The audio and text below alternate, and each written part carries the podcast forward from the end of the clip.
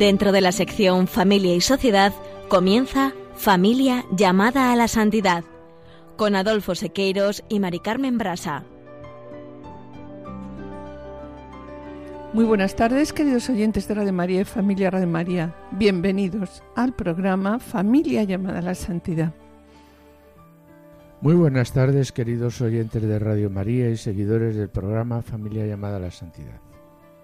Ni en nuestros sueños más locos Nadie hubiera imaginado que prácticamente alrededor del 50% de la humanidad hemos estado encerrados casi cuatro meses. La vida normal, tal como la conocemos, se detuvo en unas pocas semanas y hemos comenzado hace prácticamente unos días lo que se denomina la desescalada. Por otro lado, ninguno de nosotros puede predecir lo que será el futuro a corto plazo es muy difícil en estos momentos y les estará pasando a todos ustedes hacer planes, planes para este verano con la familia, reunirnos con la familia, con los amigos, con el ir al trabajo. Cada vez se nos está complicando más. Porque lo que comenzó como un virus estacional, trivial, descartado inicialmente por insignificante, se convertiría en cuestión de unas semanas en una pandemia. ¿Y qué ha sucedido y sucede en nuestras casas? ¿Qué ha sucedido en nuestras familias? Pues que nos hemos visto obligados a hacer una pausa, mirar hacia atrás, reflexionar, concentrarse en lo que realmente es importante en la vida, redescubrir a la familia en estos tiempos y pasar también más momentos con los miembros de la familia. Y siguiendo la propuesta del Papa y nuestros pastores, que intensifiquemos nuestra oración Hemos dedicado el primer programa de estos tiempos, de este tiempo, a la necesidad de la oración familiar y conyugal. En las semanas de pandemia hemos visto también cómo el coronavirus había afectado, mucho a los matrimonios, puesto que si a la dura experiencia de un radical aislamiento le sumamos problemáticas difíciles que ya venían afectando a las relaciones personales, la situación pues se ha visto agravada. Hemos dedicado, por lo tanto, aquí un programa a la fragilidad del matrimonio. Y también ante la problemática condición actual de las personas mayores y la triste situación que se presentó en estos momentos de pandemia, hemos dedicado tres programas a reflexionar sobre su situación, estereotipos, afectos, dolor, duelo y vocación en esta edad de la vida, contando para ello en estos programas con la colaboración de María Vázquez, psicóloga clínica que nos ha ayudado a clarificar estos temas, como siempre también pues a la luz de la familia consorte Amoris Leticia y las catequesis del Papa Francisco.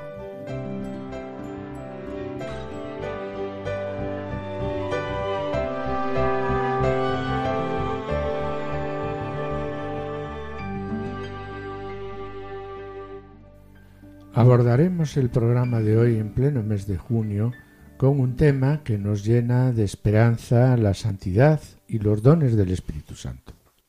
En la sección Familia Semilla de Santidad, Juana Julio y Seque presentarán la vida de Ana María Gianetti, madre de familia que como tantas otras madres supo ser sostén de toda su familia a partir de una intensa vida espiritual en la que destaca su alegría permanente y su dulzura sin límites a lo que se unieron experiencias místicas que la sitúan como una de las mujeres más extraordinarias de la historia de la Iglesia, allá por el siglo XVIII, y cuya fiesta, como patrona de las madres y suegras, se acaba de celebrar el pasado 9 de junio. El colofón lo dedicaremos al diálogo conyugal y escucharemos unas catequesis del Papa Francisco sobre los dones del Espíritu Santo. Y finalizaremos, como siempre, el programa con una oración.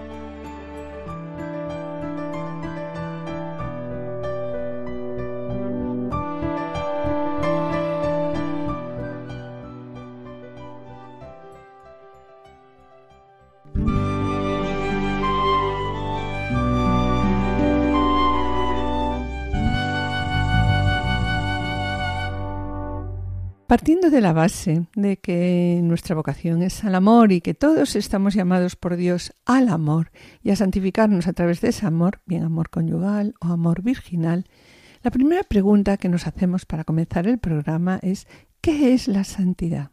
Pues bien, la santidad es una actitud de vida que se apoya en los valores evangélicos, como nos dice el Vaticano II. ¿no? Hoy, para hablar de la santidad, vamos a comenzar el programa con la lectura de un texto de Santa Faustina de Kowalska, que dice, Jesús mío, qué fácil es santificarse. Solamente hace falta un poquito de buena voluntad. Jesús tiene prisa, Jesús tiene prisa por ayudar a esa alma, si el alma es fiel a esa gracia de Dios. La vía más corta, ¿cuál es? Es la fidelidad a las inspiraciones del Espíritu Santo. Está claro, Adolfo, que en este texto Santa Faustina nos propone estar atentos, estar atentos a reconocer, a acoger y poner en práctica ¿qué? Pues las inspiraciones del Espíritu Santo. Y para profundizar en la santidad y el Espíritu Santo, vamos a acudir eh, al texto La Escuela del Espíritu Santo de Jacques Philippe, en la que destaca que la santidad es obra del Espíritu Santo. Y el texto dice sobre ello, aunque la ilusión general es pensar que la santidad es obra del hombre, la verdad es que todos pensamos que si nos trazamos un camino y lo intentamos llevar a la práctica, ya podemos conseguir ser santos. Pero esto no es así, ¿no? Por varias razones. No, no.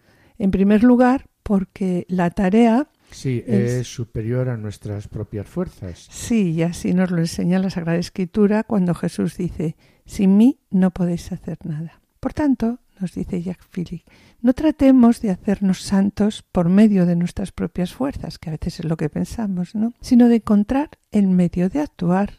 Sí, de la forma que sea, de modo que sea Dios quien nos haga ser santos. Sí, y esto exige mucha humildad, porque si nuestras fuerzas tienen límite, no lo tiene el poder de Dios.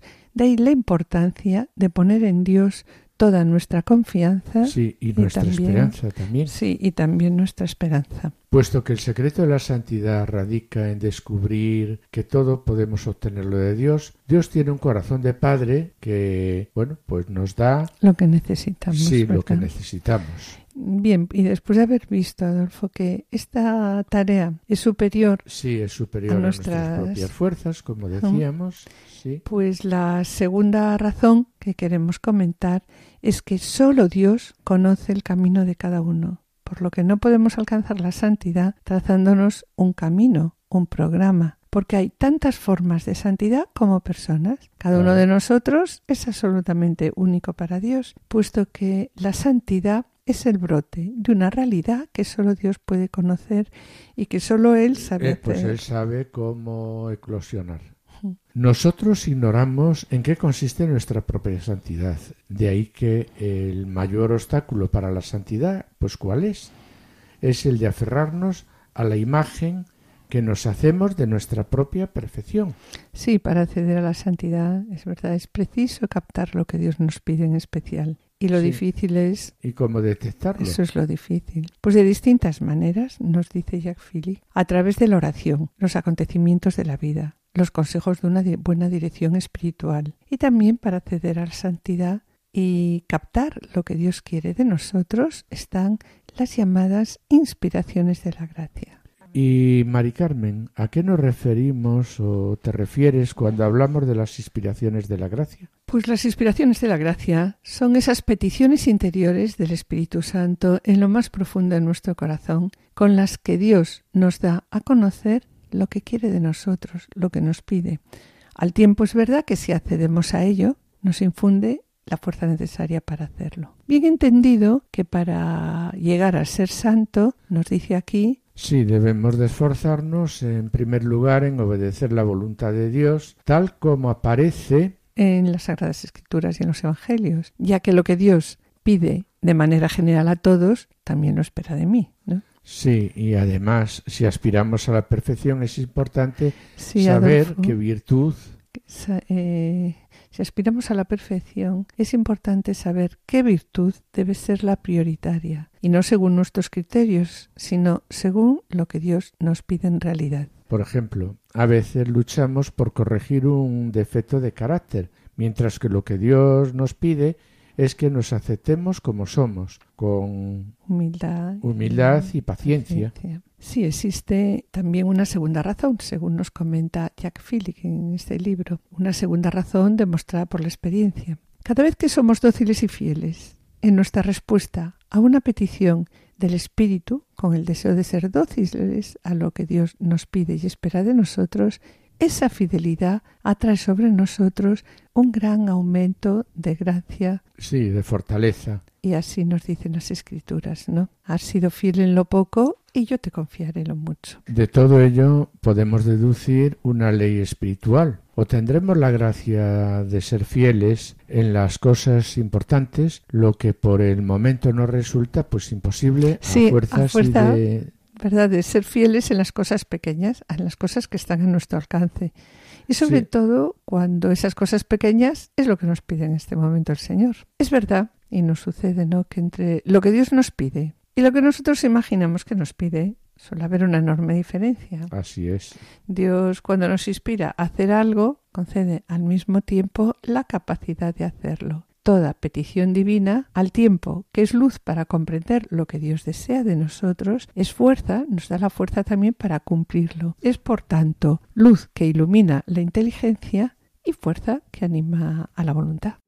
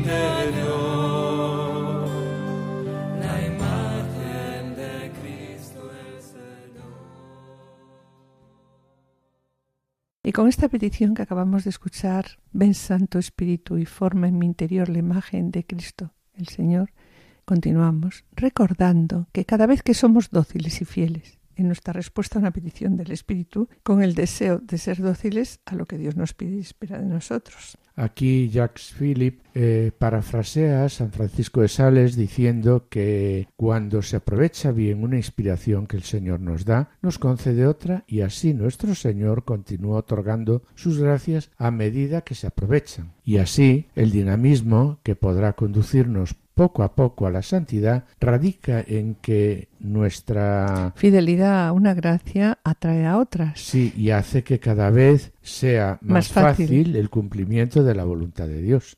Es verdad. Es verdad que normalmente la obediencia al Espíritu, Espíritu Santo, cuesta. Cuesta en un primer momento. Pero esta obediencia siempre lleva consigo una efusión de gracia que ensancha el corazón y hace que el alma se sienta libre y feliz de caminar por los caminos del Señor. Pasando ahora a los dones del Espíritu Santo, recordemos la catequesis del 9 de abril del Papa Francisco cuando nos dice, Vosotros sabéis que el Espíritu Santo constituye el alma, la savia vital de la Iglesia y también de cada cristiano. El Espíritu Santo es el amor de Dios que hace de nuestro corazón su morada y entra en comunión con nosotros. Y continúa diciendo, el Espíritu Santo está siempre con nosotros, siempre está en nosotros, en nuestro corazón. Es un regalo de Dios y a su vez comunica diversos dones espirituales a quien nos acoge. La Iglesia enumera nos dice el Papa aquí, el número siete dones y son los que son los dones que aprendemos cuando uno se prepara al sacramento de la confirmación estos Sí, dones que los invocamos en la antigua oración llamada secuencia del Espíritu Santo. Sí, y estos dones del Espíritu Santo son pues la sabiduría, inteligencia, consejo, fortaleza, ciencia, piedad y temor de Dios. bien y sobre el primer don del Espíritu Santo según la lista que acabamos de comentar el don de la sabiduría escuchemos un fragmento de la catequesis del Papa Francisco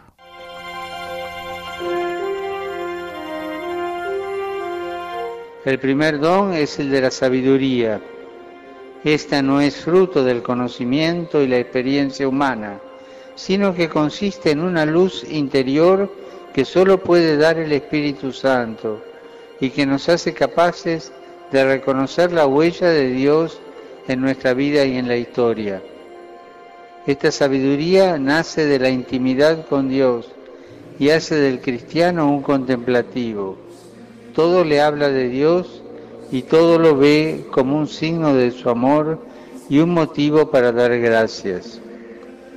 Esto no significa que el cristiano tenga una respuesta para cada cosa, sino que tiene como el gusto, como el sabor de Dios, de tal manera que en su corazón y en su vida todo habla de Dios. También nosotros tenemos que preguntarnos si nuestra vida tiene el sabor del Evangelio, si los demás perciben que somos hombres y mujeres de Dios, si es el Espíritu Santo el que mueve nuestra vida o son en cambio nuestras ideas o propósitos. Qué importante es que en nuestras comunidades haya cristianos que, dóciles al Espíritu Santo, tengan experiencia de las cosas de Dios y comuniquen a los demás su dulzura y amor.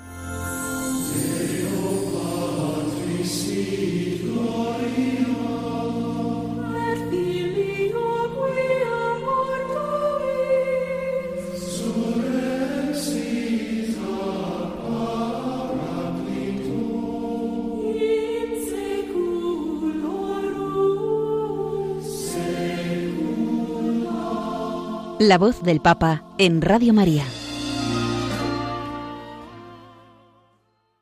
Bien, y después de haber reflexionado sobre, brevemente, ¿no? sobre la santidad como obra del Espíritu Santo, siguiendo el texto de la Escuela del Espíritu Santo de Jacques Philippe y escuchar al Papa Francisco en la catequesis sobre el don de la sabiduría, vamos a detenernos un momento en este don, siguiendo pues brevemente la catequesis del Papa cuando nos dice el don de la sabiduría se destaca como una luz interior que solo puede darnos el Espíritu Santo, que nos hace capaces de reconocer la huella de Dios en nuestra vida. Este don, dice él, es también la gracia de poder ver cada cosa como con los ojos de Dios. Y continúa diciendo el Papa Francisco, el don de la sabiduría es sencillamente esto, ver el mundo, ver las situaciones, las ocasiones, los problemas, todo con los ojos de Dios, esta es la sabiduría, porque nosotros algunas veces vemos las cosas según nuestro gusto o según la situación de nuestro corazón, con amor o con odio, con envidia. Sin embargo, el don de la sabiduría es lo que obra el Espíritu Santo en nosotros, a fin de que veamos todas las cosas con los ojos de Dios. Sí, sobre ello me gustaría comentar los ejemplos que, que propone Francisco, cuando dice, pensad en una mamá en su casa, con los niños, y que cuando uno hace una cosa, el otro maquina otra. Y la pobre mamá va de una parte a otra con los problemas de los niños. Y claro, cuando las madres se cansan y gritan a los niños, eso es sabiduría. Gritar a los niños, os pregunto, y nos dice aquí de nuevo el papá, es sabiduría. Y a continuación dice, en cambio, cuando la madre toma al niño, le riñe dulcemente y le dice, esto no se hace por esto y por esto. Y se lo explica pues, con mucha paciencia. ¿Esto es sabiduría de Dios? Pues sí, esto es lo que nos da el Espíritu Santo en la vida. Y otro ejemplo que nos puede llevar a comprender el don de sabiduría, por ejemplo, en el matrimonio, ¿no? Los dos esposos, el esposo y la esposa ríen y luego no se miran. O si se miran, se miran con la cara torcida. ¿Esto es sabiduría de Dios? Pues no. En cambio, se dice, va, ya pasó la tormenta, hagamos las paces. Y recomienza a ir hacia adelante en paz. ¿Esto es sabiduría? Pues sí, claro. Aquí, este es el don de la sabiduría. Vamos a pedir que esa sabiduría, nos dice aquí Francisco, venga a nuestra casa, venga con los niños y venga con nosotros, ¿no? Sigue diciendo también el Papa. Esto que acabo de comentar no se aprende. Esto es un regalo del Espíritu Santo. Por ello debemos pedir al Señor que nos dé el Espíritu Santo y que nos dé el don de la sabiduría, de esa sabiduría de Dios que nos enseña a mirar con los ojos de Dios, a sentir con el corazón de Dios y a hablar con las palabras de Dios. Porque qué importante es que en nuestras comunidades haya cristianos que dóciles al Espíritu Santo tengan experiencia de las cosas de Dios y que comunican a los demás su dulzura y también su amor.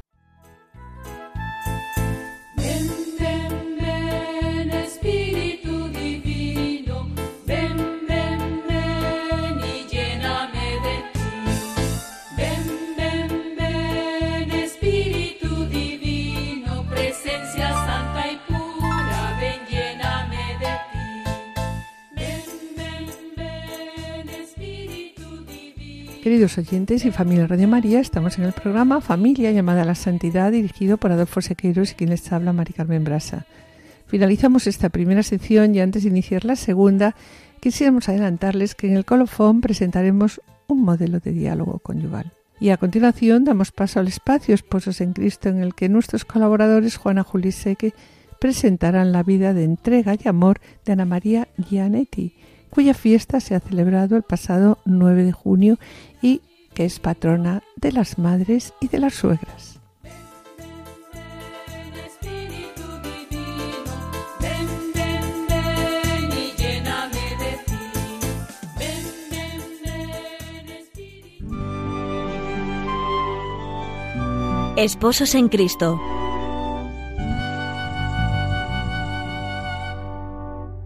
Amigos de Radio María, en el continuo caminar de esposos en Cristo abordamos hoy la vida y el ejemplo cristiano de Ana María Gianetti, una madre de familia corriente y al mismo tiempo una de las mujeres más extraordinarias de la historia moderna de la Iglesia, allá en el siglo XVIII. Su peripecia vital, que transcurrió siempre en medio de la vida hogareña propia de una humilde madre de familia, traduce una vez más que la santidad no es exclusiva de ninguna clase o estado, sino algo a lo que estamos llamados todos los cristianos.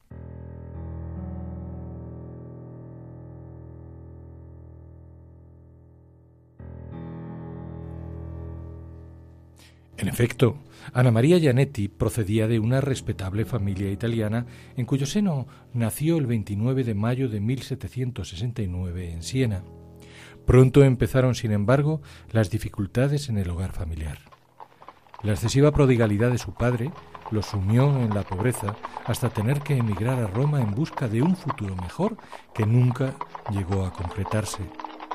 Sus padres desde entonces debieron trabajar en el servicio doméstico mientras Ana María asistía a una institución educativa de caridad en la que apenas llegaría a aprender a leer.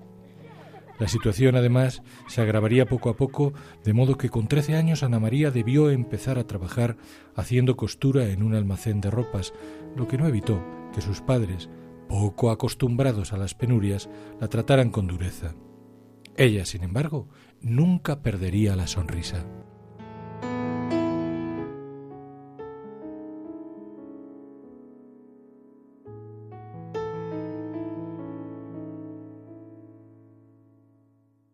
Así hasta que la familia con que trabajaba su padre ofrece a Ana María y poco después también a su madre un puesto de sirvienta, que pronto, por el carácter cumplidor de la chica, se ve acompañado del ofrecimiento de una habitación donde descansar, así como de comida suficiente con que esquivar el hambre. Y así transcurrió el tiempo hasta que a la edad de 20 años Ana María conoce y se enamora de un repartidor de, mercancía, Domenico Taigui. Muy pronto se casan y como tantos otros matrimonios viven, aunque creyentes, sin especial aliento espiritual. Poco más tarde, sin embargo, todo iba a cambiar por acción del Espíritu, que hizo a Ana María empezar a sentir auténtica sed de Dios.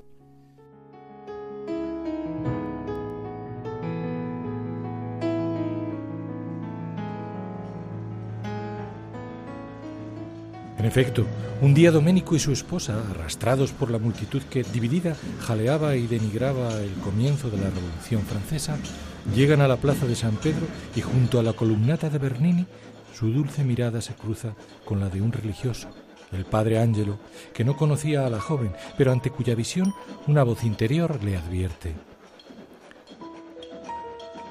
Ángelo, presta atención a esa mujer. Yo te la confiaré un día. Tú trabajarás por su conversión. Ella se santificará porque yo la he escogido para santa. Lo que viene a coincidir en el tiempo con un acusado y progresivo deseo de Ana María por desprenderse de las satisfacciones del mundo. Hasta que cierto día, al buscar el consuelo de la penitencia, escucha al otro lado del confesionario la voz del que habría de ser su director espiritual, precisamente el mismo Padre Ángelo que como continuación de aquella primera visión le dice ahora, Al fin habéis venido, hija mía. El Señor os llama a la perfección y vos no debéis desatender su llamada. Dios, hecho misterio, comenzaba a tomar cuerpo en el alma de Ana María y como ella diría más tarde, aquel momento fue la hora de su conversión.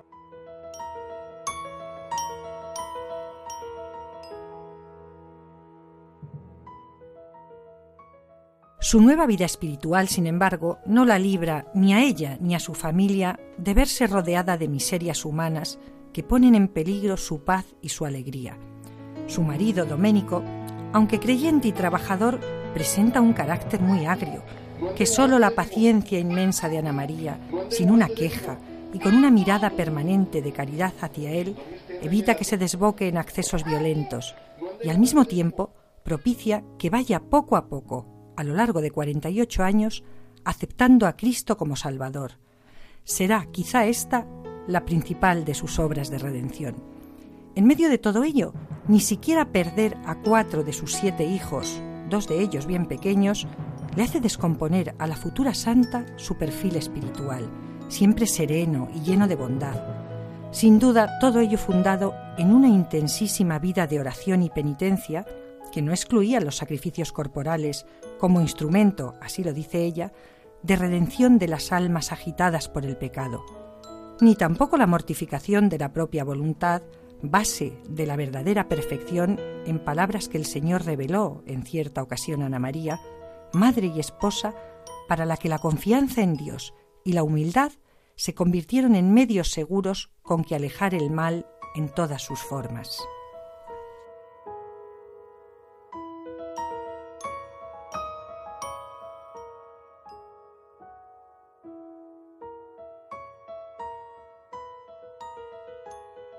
Nada extraño, pues, que quien durante muchos años fuera director espiritual de Ana María, el cardenal Pedicini, en sus memorias, dibujara de Ana María este magnífico retrato, este modelo espiritual en el que encontraría reflejo ideal cualquier esposa verdaderamente cristiana.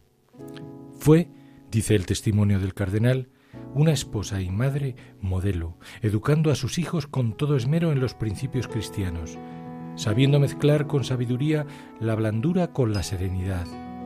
Para su esposo fue amable, cariñosa, servicial y obediente, poniendo todo su empeño en darle su sitio en el hogar. Ella hizo de su casa una casa de oración, de orden, de serenidad y de buen gusto en todo lo que hacía. Celosa de la gloria de Dios y de la salvación de las almas, le concedió el Señor la gracia de consolar y aun curar a numerosos enfermos.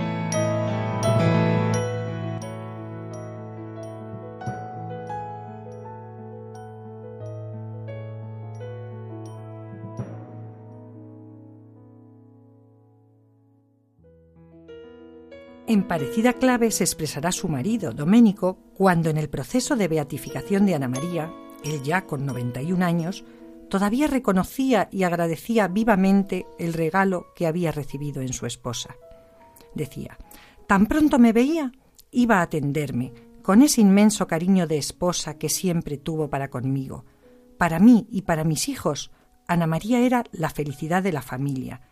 Ella mantenía la paz en el hogar, a pesar de que éramos bastantes y de muy diversos temperamentos, sobre todo cuando mi nuera se quedó a vivir con nosotros durante los primeros tiempos de su matrimonio.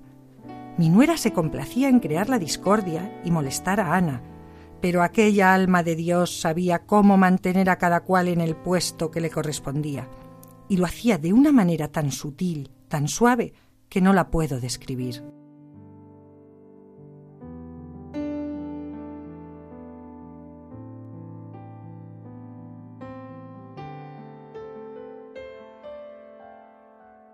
Y añade, cada mañana nos reunía a todos en casa para una pequeña oración y cada noche nos volvía a reunir para la lectura de un libro espiritual. Hablaba de Dios, decía, sin ser fastidiosa como lo son muchos devotos. A los niños los llevaba siempre a la Santa Misa los domingos y se esmeraba mucho en que recibieran la mejor educación posible. Estaba siempre amable y sonriente, aunque tenía muchos diferentes males. Para decirlo en forma breve, estoy viejo, pero si estuviese joven y tuviera ganas de viajar por el mundo entero para encontrar semejante mujer, sería imposible encontrar a una. Hermoso testimonio de amor esponsal que concluye humildemente, es casi una oración, con el reconocimiento de las faltas propias y con la inmensa gratitud a la esposa. Debido a ella, dice, corregí algunas de mis faltas. Creo que Dios finalmente la recibió en su cielo por su gran virtud y espero que ore por mí y por mi familia. Hay todavía un aspecto de su santidad que no es posible olvidar. Nos referimos a que desde el momento de su conversión, Ana María fue tocada por el Espíritu de un modo muy especial. Recibió dones muy particulares que le permitían prever acontecimientos históricos y conocer el interior y el futuro de muchas personas, ricos y pobres, a los que ayudaba de manera excepcional, lo que explica que su hogar estuviese en muchas ocasiones repleto de gente en busca de ayuda. Nunca esto, sin embargo, fue un obstáculo. Tengo cosas que hacer, soy madre de familia, eran las palabras con que resolvía situaciones de conflicto. Como tampoco resultaron obstáculos sus largas plegarias por la conversión de las almas o las visitas a los hospitales y hospicios. Siempre anteponía, pues, a todo ello el servicio a su esposo y a sus hijos, lo que subraya la naturaleza en absoluto excluyente del estado esponsal, que llega incluso a convivir, como en este caso, con experiencias místicas propias de los elegidos de Dios. Como también propios de los elegidos de Dios resultaron las pruebas y sufrimientos con que transcurrió el tiempo que le condujo al descanso último y que ella ofrecía permanentemente por los pecadores. A las calumnias que tuvo que sufrir por parte de algunos de sus convecinos se unía una gran sequedad espiritual y por último una larga y durísima enfermedad y agonía. Hasta que finalmente descansó en el Señor el 9 de junio de 1837, a la edad de 68 años. Ocurrió entonces que solo unos días después de su muerte se desató un brote de cólera en Roma que hizo a las gentes sentir pánico por su propagación. Justo en esos momentos, una gran muchedumbre se encuentra orando ante la tumba reciente cuya cruz preside el nombre de Ana María Taigui, ante la que interceden como santa del pueblo, a la que reconocen ya como tal, para que les libre de aquella terrible plaga, como en efecto así sucedió. Desde entonces, el ejemplo de su santidad fue agrandándose lo mismo entre las gentes del pueblo que entre la cúpula eclesial. Así, hasta que su humilde figura, al fin su principal prodigio fue conducir a su familia y a su esposo camino del cielo, obtuvo el reconocimiento. Primero iniciándose la causa de canonización apenas 30 años después de su muerte, y por último, consumándose su beatificación por el Papa Benedicto XV en 1920 como esposa y madre ejemplar. Su fiesta es el 9 de junio y es patrona de las madres de familia y también de las suegras. Sus restos, incorruptos, que se hallan hoy en la Basílica de San Crisógono, pueden apreciarse dentro de una urna de cristal. Que como a ella, también el Señor nos bendiga y nos proteja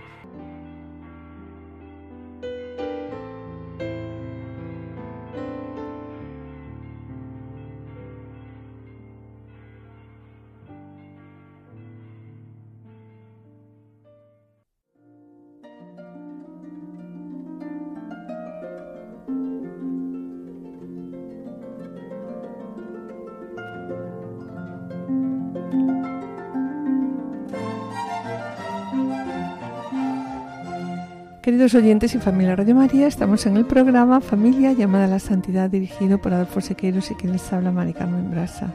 Les recordamos que pueden ponerse en contacto con nosotros a través del correo familia llamada a la santidad arroba radiomaria.es o enviando un correo postal a la dirección de Radio María, Paseo de Lanceros 2, primera planta 28024 Madrid, indicando el nombre del programa, Familia llamada a la Santidad. Para solicitar este programa deberán dirigirse ustedes al teléfono de atención al oyente 91 8 22 80 10 y también pues podrán escuchar nuestro programa a través de podcast entrando en la página web de radiomaria.es y descargarlo en su ordenador para archivarlo, escucharlo a la hora que ustedes deseen.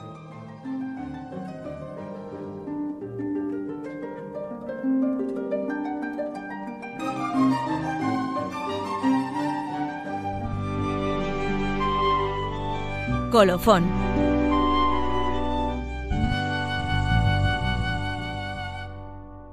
Después de escuchar el ejemplo de vida de Ana María Gianetti, modelo de madre, esposa y patrona de madres y suegras, dedicamos esta última parte del programa al diálogo conyugal. Bien, sobre el diálogo conyugal queremos recordar que el Papa Francisco en la Moris Leticia manifiesta que un desafío de la pastoral matrimonial es ayudar a descubrir que el matrimonio no puede entenderse como algo acabado. Y en ese mismo punto me parece muy importante destacar cuando dice la mirada se dirige al futuro que hay que construir día a día con la gracia de Dios. Y finaliza también este párrafo diciendo suele ayudar el que los esposos se sienten a dialogar para elaborar su proyecto de vida concreto en sus objetivos, sus instrumentos y sus detalles. Por ello hoy queremos eh, proponer el diálogo conyugal, un diálogo sincero para analizar en profundidad cómo vamos, cómo vivimos nuestro amor, cómo lo vamos disfrutando o para ver si tenemos que cambiar la dirección que llevamos. Mira, Adolfo, el matrimonio es el mayor negocio en nuestra vida. Nadie monta un negocio y se olvida de él. De vez en cuando se tiene uno que parar y ver cómo van las cosas. Se revisan las cuentas, los saldos bancarios, para que este negocio funcione, ¿no? Pues en el matrimonio, ¿verdad? Nos pasa algo similar. Tenemos que pararnos de vez en cuando. El padre Cafarel aconseja pues una vez al mes, sentarnos uno frente a otro, poniéndonos en presencia de Dios, mirándonos a la cara, hablar, ver cómo vamos, revisar cómo estamos haciendo las cosas, lo que debemos mejorar o lo que hay que cambiar. ¿Y qué pretendemos con este diálogo? Os preguntaréis, ¿no? Pues evitar el dominio de uno sobre otro, que los esposos crezcan en humildad juntos en presencia del Señor, que lleguen a conocerse, comprenderse, respetarse más y mejor, ¿no? Que entre los esposos haya sinceridad, que ambos puedan crecer en el amor mutuo en su matrimonio y que busquen acer acercarse, ¿no? El uno al otro y ambos a Dios que es el mayor bien para ellos, para su matrimonio, bueno, y también para su familia. El diálogo conyugal es esencial para no llegar a ser dos extraños que viven juntos, esencial para ser marido y mujer.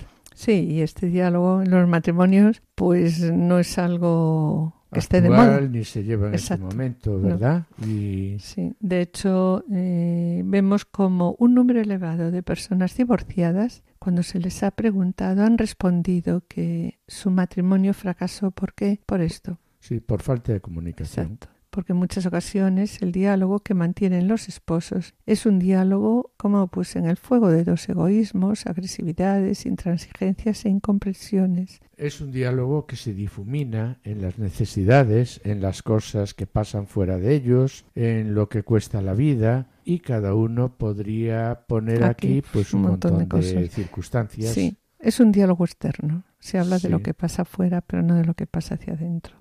El modo de empezar que proponemos es buscar un sitio adecuado, tomar conciencia de la presencia del Señor entre nosotros, elegir un texto de la palabra de Dios que nos ayude y hacer unos momentos de silencio juntos. Y después cada uno hará una pequeña reflexión sobre lo que esta lectura pues le acaba de decir y desde ahí se empezará, se comenzará pues con ese diálogo. ¿Y cómo comenzar? ¿No? Eso es lo difícil. Para comenzar el diálogo es necesario empezar siempre por cosas positivas. Y ante todo, empezar diciéndole a nuestro esposo o a nuestra esposa cosas buenas. Por ejemplo, quiero darte las gracias por valoro en ti que durante este mes pues me hayas ayudado en esto. Valoro en ti que hayamos compartido, Y después de decirnos esto, sí, las cosas buenas. sí, ¿no? las cosas buenas, hablamos con tranquilidad, sin juzgar desde lo que cada uno siente, de las dificultades que estamos teniendo en este momento, hablamos de lo que en estos momentos pues nos preocupa y después de todo ello nos planteamos Nos planteamos, por ejemplo, nuestra relación mejoraría si, ¿no? Y entre las preguntas que podemos hacer, si vamos a hablar, por ejemplo, hay muchos tipos de diálogos. Nosotros vamos a enumerar diferentes modelos de diálogo. Es decir, que las preguntas que vamos a proponer no se hacen todas de golpe, sino que se hacen poquito a poco a lo largo de, van surgiendo gradualmente. de sí. diferentes días, ¿no? Entonces, si vamos a hablar de nosotros mismos, por ejemplo, nos podemos plantear una pregunta como ¿cómo me veo a mí mismo? ¿Qué es lo que más me gusta? ¿Qué es lo que detesto? Sí, ¿qué es lo que temo? ¿Cuál es mi mayor defecto? Y también cuál es mi mejor o mi mayor cualidad, ¿no? Sí. Y otras preguntas podrían ser sobre nuestro matrimonio. ¿Cómo nos vemos como matrimonio? Nos gusta estar juntos, ¿Sobre qué tema estamos de acuerdo o en desacuerdo? cuáles son nuestras posibilidades, nuestros defectos y limitaciones. ¿Cómo vivimos nuestra sexualidad conyugal? compartimos, por ejemplo, todos nuestros bienes, compartimos todos nuestros gastos, las tareas domésticas, cómo funcionamos ¿no? en nuestro matrimonio. Podemos hacer también pues otro, otro día de diálogo sobre nuestra relación con Dios, ¿no? Con preguntas pues como esta. ¿Cuál? Sí. ¿No?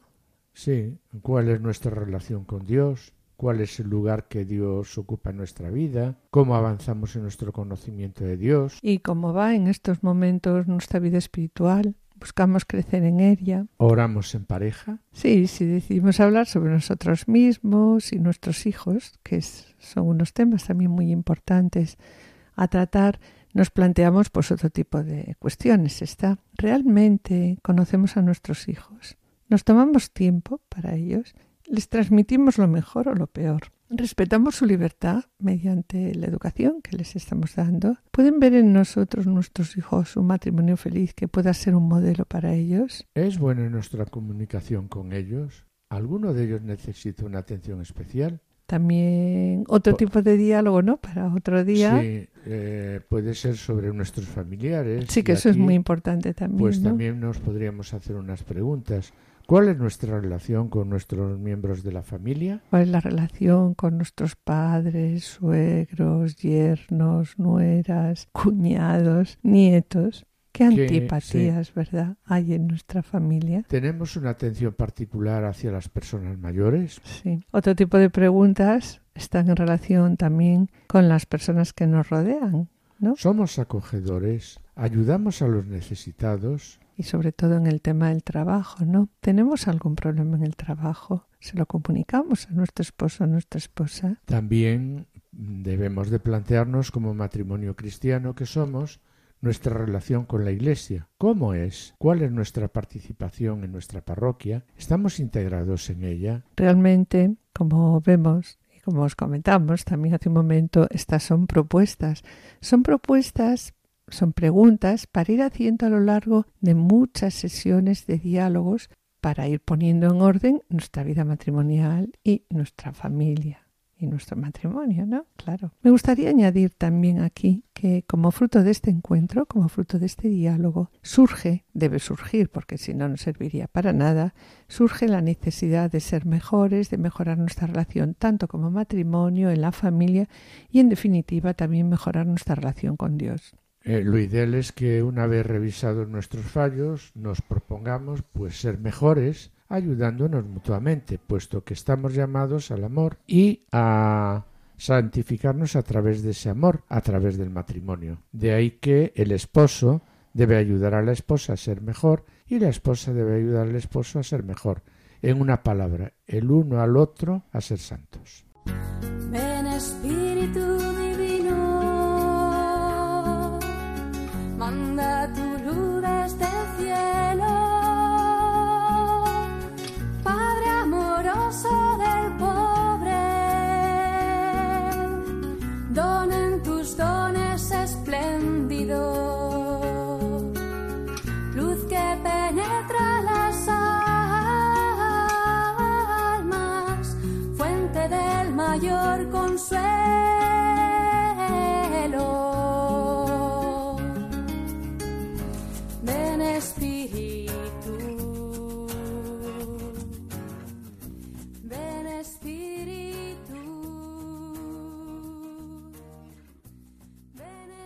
ahora, en esta parte del programa, vamos a intentar desarrollar brevemente y de una forma práctica un diálogo conyugal. Y para ello, pues nos ponemos en presencia de Dios con una oración. Señor, nos hacemos conscientes de que sin la luz que proviene del Espíritu Santo no somos capaces de nada. Por eso, reconociendo nuestra pequeñez, suplicamos, ven Espíritu de amor, ilumina con tu consejo y tu sabiduría, llénanos de paz y ahora pasamos a la lectura de la palabra de Dios. Eh, revestíos de entrañas de misericordia, de bondad, humildad, mansedumbre, paciencia, soportándoos unos a otros y perdonándoos mutuamente si alguno tiene queja contra el otro, como el Señor os perdonó, perdonaos también vosotros. Y por encima de todo esto, revestíos del amor, que es el broche de la perfección. Bien, a continuación, una vez que realizamos la lectura, pues vamos a tratar, reflexionamos un poquillo sobre esta lectura y si hace falta, pues como cuando hacemos también la meditación y la lección, ¿no? Pues la leemos uno o dos veces, lo que nos haga falta. Se trata de dialogar en esta lectura sobre los dones del Espíritu Santo, que son unos instrumentos finísimos que el, Espíritu Santo utiliza para realizar su obra personal en nosotros. Los dones del Espíritu Santo, como hemos comentado antes, sabiduría, inteligencia, consejo, fortaleza, ciencia, piedad y temor de Dios. Anteriormente hemos presentado la catequesis del Papa Francisco sobre el don de sabiduría y ahora eh, vamos a escuchar unos fragmentos también de la catequesis del Papa Francisco sobre el don de consejo.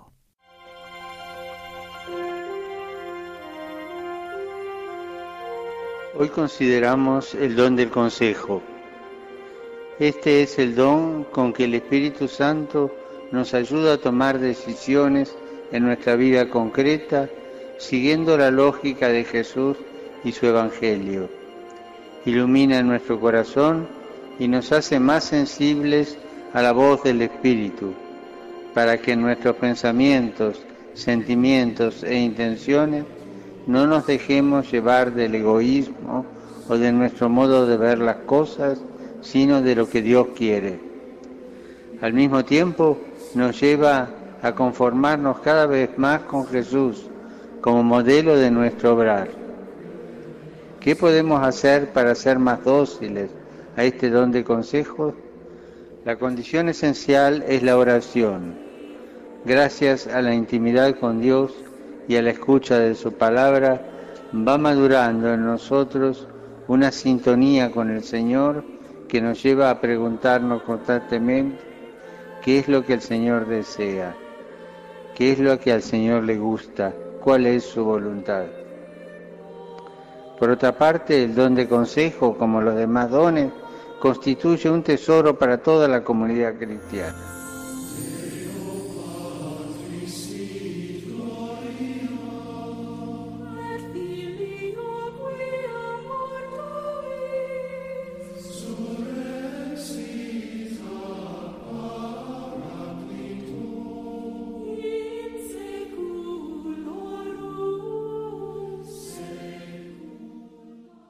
Después de escuchar el don de consejo, que nos hace sensibles a lo que Dios quiere, ¿qué podemos hacer? Sabemos que la condición esencial para conservar este don, nos dice aquí el Papa, es la oración.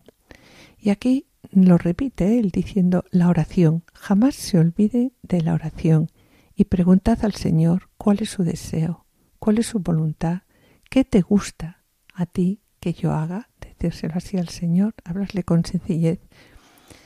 Y bien, pues después de escuchar todo esto sobre los dones del Espíritu Santo, nos vamos a plantear una pregunta, volviendo al diálogo conyugal, ¿no? Se trata, de cierto modo, de dejarse mirar por el Señor y mirarse, por tanto, con los ojos del Señor, personal y mutuamente. Y no se trata solo de buscar lo malo que hay en cada uno y en la vida mutua de los dos, sino también en valorar lo bueno, lo que Dios hace en cada uno y hace y quiere hacer en el ámbito de la vida en común. Bien, pues de los dones que hemos enumerado, vamos a hablar sobre ellos, sobre nosotros mismos, ¿no? Y nos preguntamos, ¿cuál de estos dones que hemos enumerado, ¿no? ¿Ves con más claridad en mí? ¿En cuáles necesito crecer? ¿Cuál de mis carencias en este punto te resultan a ti menos llevadera? ¿Cuál de estos dones que ves en mí te consuela y te edifica más? ¿Qué podemos hacer para ayudarnos mutuamente? ¿Cómo se desarrollan en nosotros los dones del Espíritu Santo? ¿Qué podemos y debemos hacer para que estos instrumentos preciosos, finísimos, divinos, que emplea el Espíritu Santo para nuestra santificación, alcancen en nosotros su completo desarrollo? Comprendemos y descubrimos la necesidad de la oración, el uno por el otro y mutuamente. ¿En qué don hemos sido agraciados de modo especial en esta vida matrimonial? ¿De cuál de estos rasgos está más necesitada nuestra familia? ¿Aceptamos de verdad que el amor es el broche de toda perfección? ¿En qué ámbitos externos de la vida familiar ponemos por obra el amor que hemos recibido? ¿Somos para el mundo, por la forma en que nos tratamos, testigos de la gracia y de la misericordia? Pues bien, una vez revisada nuestra situación, pasamos a orar juntos al Espíritu Santo, una oración confiada de lo, más profundo del corazón, reconociendo por un lado el valor de la fe y también el valor de la oración mutua, pidiéndole al Señor redescubrir el valor del amor y buscar también modos concretos de mejorar, tanto a nivel personal como conyugal, con la práctica de la ayuda mutua, es decir, tú me ayudas a mí y yo te ayudo a ti.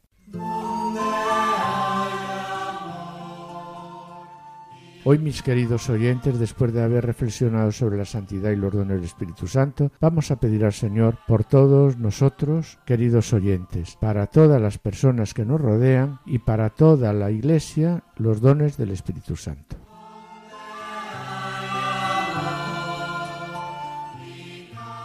Infunde en mi corazón, Señor, los dones de la ciencia y de la sabiduría, para que pueda conocerte mejor, para que pueda gustarte cada vez mejor, para que pueda amarte cada vez mejor, para que pueda poseerte cada vez mejor. Concédeme el don de consejo, para que te busque y te conozca incluso en medio de las ocupaciones. Concédeme el don de discernimiento, para que pueda optar por ti en todas las cosas, según las enseñanzas de tu Hijo. Y perdóname, perdóname desde ahora si te olvido, si persigo de una manera impropia las cosas de esta tierra, si me lleno de sentimientos que no me unen a ti. No me abandones a mí mismo, Señor, porque tú eres mi vida, tú eres la vida eterna.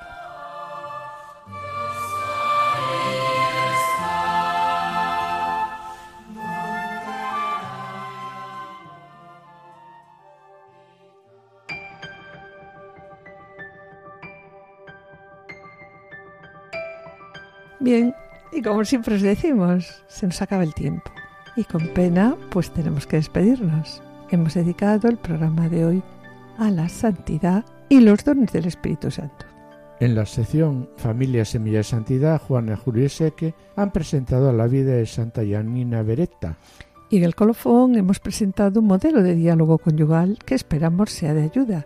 Y hemos escuchado también dos fragmentos de las catequesis del Papa Francisco sobre el don de la sabiduría y el don del consejo. Yo espero, y yo espero seguir con ustedes el próximo martes a las 17 horas en el programa médico para que tengan vida con la doctora Silven. Agradecemos a los asistentes el control de sonido y esperamos estar de nuevo con ustedes, los dos juntos, ¿no? El jueves dentro de dos semanas, a esta misma hora, en el programa Familia llamada a la Santidad. Muchas gracias por su atención y hasta la próxima audición y que el Señor les bendiga. A continuación damos paso a Lorena del Rey y el programa Voluntarios. No se lo pierdan, permanezcan a la escucha, permanezcan con nosotros en Radio María. Han escuchado Familia llamada a la Santidad con Adolfo Sequeiros y Mari Carmen Brasa.